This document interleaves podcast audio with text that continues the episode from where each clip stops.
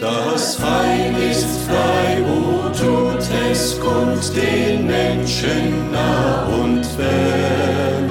O rühmet froh mit lautem Mund die Gnade unseres Herrn. O Freud, o Freud, vom Himmel Es bereitet uns Freude, diese Gelegenheit zu haben, Sie auf diese Weise begrüßen zu dürfen und wünschten ein Segen zu sein. Ich bin davon überzeugt, dass auch diese Radiosendung Ihnen helfen kann, den Weg des Heils zu beschreiten und darauf bis ans Ende zu bleiben. Wir wünschen Ihnen nun einen gesegneten Empfang.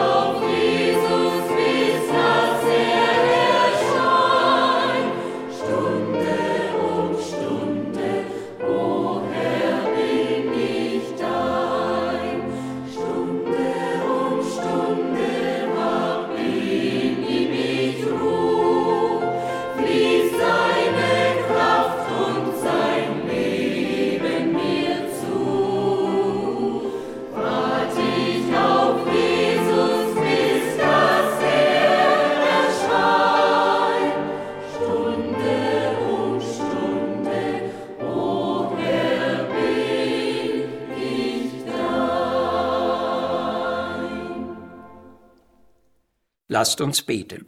Unser allmächtiger Herr und Gott, wir danken dir für das Licht und für die aufklärende Lehre deines Wortes. Wir danken dir, dass dein Wort uns auch sehr beachtliche Tatsachen über die Zeit sagt. Wir glauben und wissen, dass du der Herr der Zeit bist. Wir erkennen, dass Zeit ein großes Kapital und ein großes Geschenk für uns bedeutet. Du gibst sie so und wem du sie geben willst. Keiner von uns kann sich deshalb Zeit geben oder nehmen. Darum hilf uns bitte, die uns zugemessene Zeit nach deinem Willen zu nutzen und bewahre uns vor jeglichen ernsten Versäumnissen. Amen. Die Zeit entflieht, die Stunden fließen fort,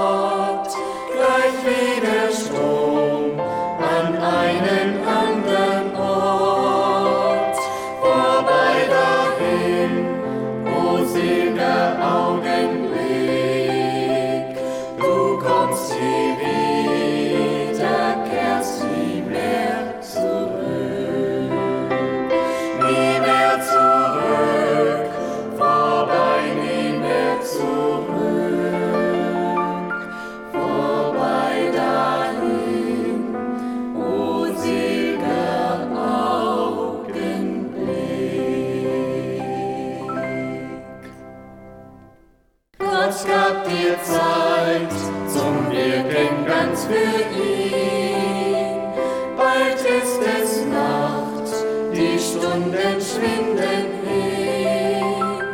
Nicht eine Sinn führst du den Heiland zu.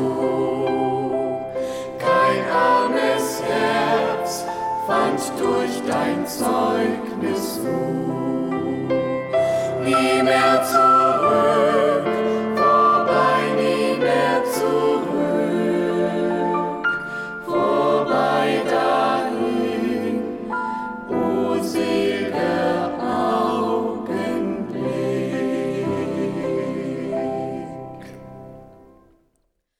Wir lesen zwei Texte, Galater 6, Vers 10. Da wir noch Zeit haben, so lasset uns Gutes tun an jedermann, allermeist aber an des Glaubens Genossen. Offenbarung 10, Vers 5.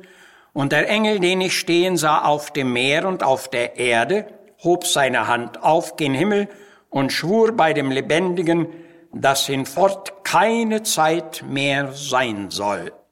Unser Gedanke, Zeit haben und nicht haben. In unseren beiden Te Bibeltexten werden zwei Tatsachen gegenübergestellt. Zeit haben und nicht haben. Mit dem Eingang in das neue Jahr ist uns allen noch eine zusätzliche Zeit geschenkt. An diese Tatsache werden wir eigentlich mit jedem Tag und vor allem auch mit jedem neuen Jahr erinnert. Bedenke, dir und mir ist neue Zeit geschenkt.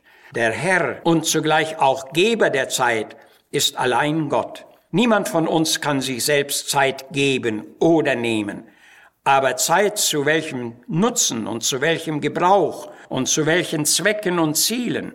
Wir haben gewiss alle bestimmte Gedanken und Pläne, aber treffen wir dabei auch die rechten und richtigen Entscheidungen.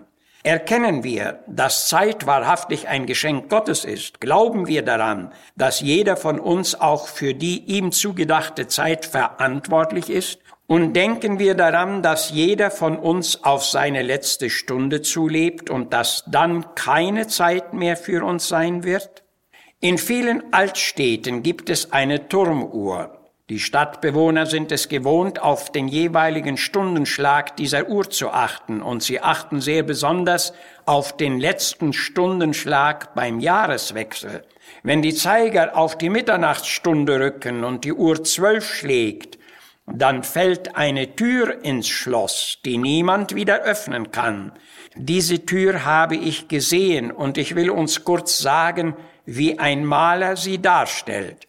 Sie sitzt in einer dicken festen Steinmauer. Sie hat zwei stark geschmiedete Scharnierbänder, die fast über ihre ganze Breitenfläche reichen. Es ist die Tür des Jahres, die fest und sicher im Schloss liegt. Der kluge Maler zeigt kein Schloss und keinen Griff daran und will damit sagen, dass es hier kein Zurück gibt und dass niemand diese Tür öffnen kann. Ich war nachdenklich über diesem Bild stehen geblieben und dabei war mir aufgegangen, dass es eine solche Tür auch in der kleinen Zeitspanne unseres persönlichen Lebens gibt. Irgendwann wird die Zeittür sich für jeden von uns schließen. Und wenn die letzte Stunde gekommen ist, so wird es keine Zeit für uns mehr geben.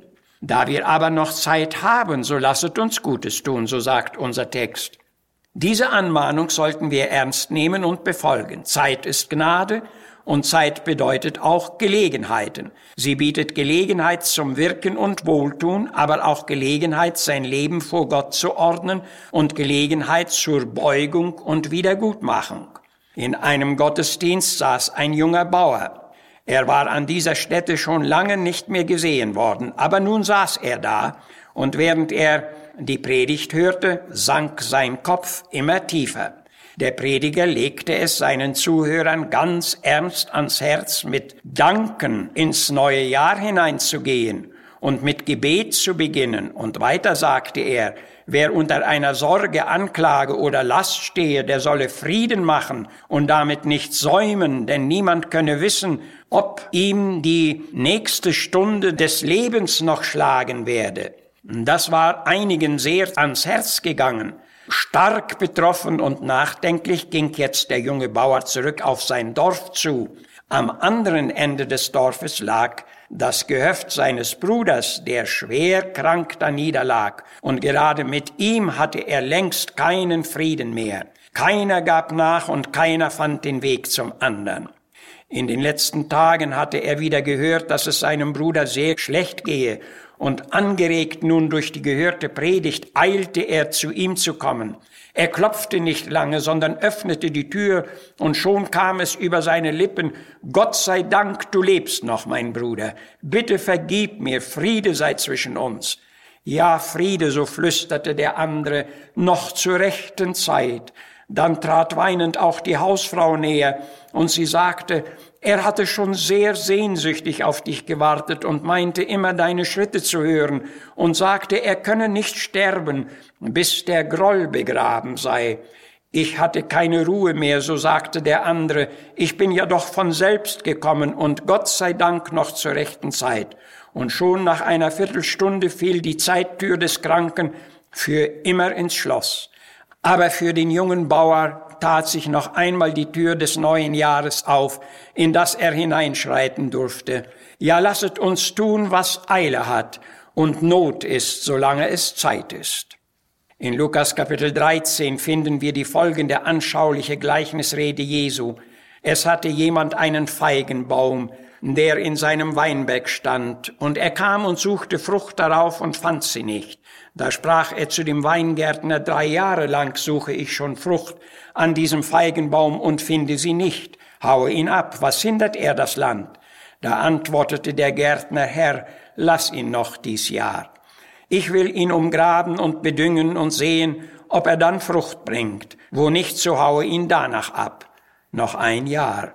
Diese Bildrede war eine Anspielung auf Jerusalem zu jener Zeit. Alle Bemühungen um die geistliche oder innere Aufrichtung dieser Stadt schien vergeblich zu sein.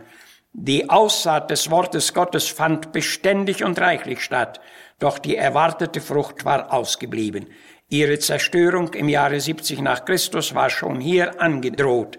Doch der geduldige Gärtner Jesus Christus legte noch ein Gnadengesuch ein. Lass ihn noch ein Jahr. Auch uns ist noch wieder ein Jahr geschenkt. Für jeden von uns soll es ein Gnadenjahr sein. Es bietet Zeit und Gnade zur Umkehr, Zeit und Gnade zur inneren Heilung und zum Frieden mit Gott und Menschen. Es bietet Gnade zum Gehen und Gnade zum Stehen und Gnade einst den Herrn zu sehen. Und darum, liebe Seele, ein neues Jahr, nicht wünsch ich mir des Glückes Traum, nicht kurzer Freudenspiel. Nein, treuster Dienst im engsten Raum sei meiner Wünsche Ziel. Und genau das will Gott der Herr durch seine Gnade in unserem Leben wirken. Amen.